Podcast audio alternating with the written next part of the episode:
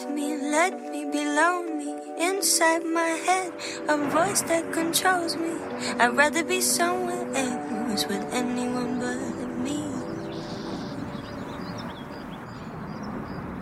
Parfaite sur ce chemin que nous prenons aujourd'hui. Joy Crooks, dans chacun sa route, tous les jours, un petit peu après 14h30, dans les airs ou sur Terre, que vous est-il arrivé ailleurs, ailleurs, loin, pas loin, tout nous intéresse.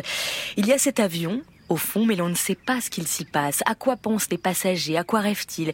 Ont-ils peur? Racontez-nous vos ailleurs. Le répondeur 01 56 40 68 68. Mon compte sur Twitter et le fond ou via la page de Chacun sa route sur le site de France Inter. Aujourd'hui, Marc, qui anime le podcast Baleine sous gravillon, nous emmène dans une cabine de pilotage. Ce que je vais raconter se passe en 2003. À l'époque, je rentrais d'Afrique, où je venais de, passer six mois en voyage dans différents pays. Et dans l'avion qui me ramenait à Paris, euh, j'ai rencontré un type qui s'appelle Yvan et qui était pilote de brousse. On a bien sympathisé, je lui ai parlé de mes voyages, il m'a parlé de son activité. Et puis, de fil en aiguille, il a fini par me proposer de l'accompagner pour prendre livraison d'un avion qui était en Angleterre et qui devait ramener au Gabon, et donc de convoyer cet avion avec lui pendant autant de jours que je le souhaitais. C'était du pain béni, donc j'ai évidemment dit oui tout de suite. Bref, quelques semaines plus tard, je rejoins Yvan à Lausanne. On fait une escale à Toulouse pour faire le plein et aussi pour acheter des cartes de l'Espagne euh, qu'on allait traverser puisque notre destination d'après c'était Malaga. Donc on repart de Toulouse, on traverse les Pyrénées, tout se passe bien avec nos cartes, avec le plein. Et là on se rend compte que la première jauge de carburant de la première aile du Cessna ne marchait pas. Et donc c'était un, problème. Et on se rend compte au cours de ce deuxième vol avec cet avion, donc il ne connaissait pas bien, que la deuxième jauge ne fonctionnait pas non plus. Bon, moi, je, comment dire, euh, du moment où lui ne paniquait pas, moi je paniquais pas. Mais je trouvais ça bizarre euh, d'être dans un véhicule où la jauge euh, d'essence ne fonctionnait pas. Par prudence, il me dit, alors au lieu d'aller à Malaga, ça ne dérange pas, on va à Alicante, qui était une ville plus proche. Et donc voilà, euh, notre vol se finit, donc Toulouse-Alicante. Euh, euh, et on est au-dessus d'Alicante et Yvan fait son annonce. Charlie Fox Tango on arrive, je sais plus exactement quels sont les termes. Et au moment où il finit son annonce et où il raccroche sa radio, le moteur s'arrête.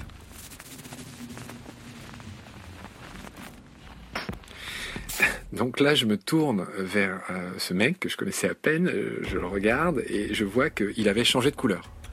C'est-à-dire ce mec était assez, euh, assez rouge d'habitude et là je vois qu'il était blanc. On était à 300 mètres du sol. Il n'y avait aucune possibilité de se poser. On venait de passer, il, il venait de me le faire remarquer au-dessus d'un petit aérodrome qui n'était même pas sur la carte. Il entame un virage sur l'aile à 45 degrés pour se mettre dans l'axe de la petite piste qu'on avait vue par hasard. Il rappelle la tour.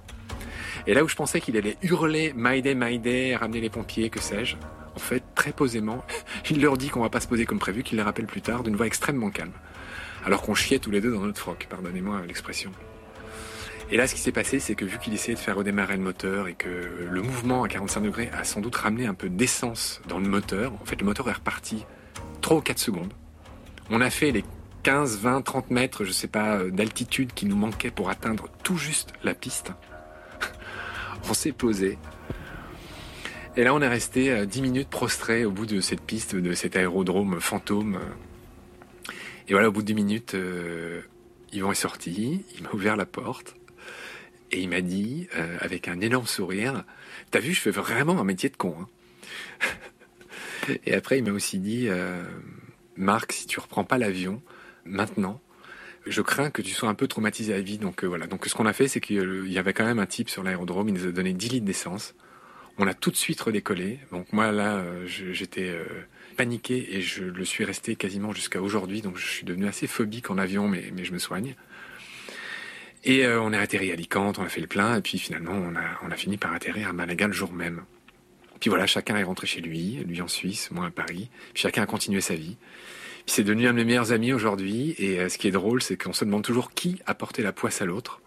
Parce que récemment, je suis allé naviguer avec lui et on a évidemment eu une panne moteur sur le lac Léman. Ça va, c'était calme. Euh, mais il se passe toujours des trucs avec Yvan.